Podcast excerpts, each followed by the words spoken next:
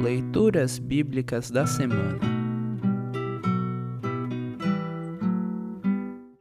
A epístola para o 13º domingo após Pentecostes está registrada em Efésios, capítulo 5, versículos de 22 a 33.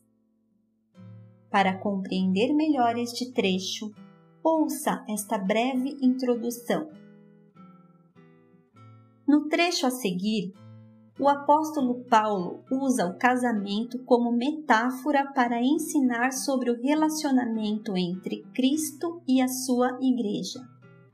O amor e o respeito são a base de tudo. Ouça agora Efésios 5, 22 a 33. Efésios capítulo 5, versículos de 22 a 33. Esposa, obedeça ao seu marido, como você obedece ao Senhor, pois o marido tem autoridade sobre a esposa, assim como Cristo tem autoridade sobre a igreja. E o próprio Cristo é o Salvador da igreja, que é o seu corpo. Portanto, Assim como a Igreja é obediente a Cristo, assim também a esposa deve obedecer em tudo ao seu marido. Marido, ame a sua esposa, assim como Cristo amou a Igreja e deu a sua vida por ela.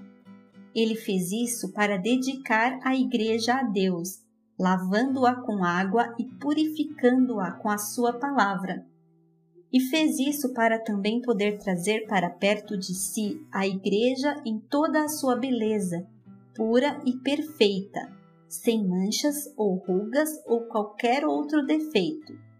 O homem deve amar a sua esposa assim como ama o seu próprio corpo. O homem que ama a sua esposa ama a si mesmo, porque ninguém odeia o seu próprio corpo.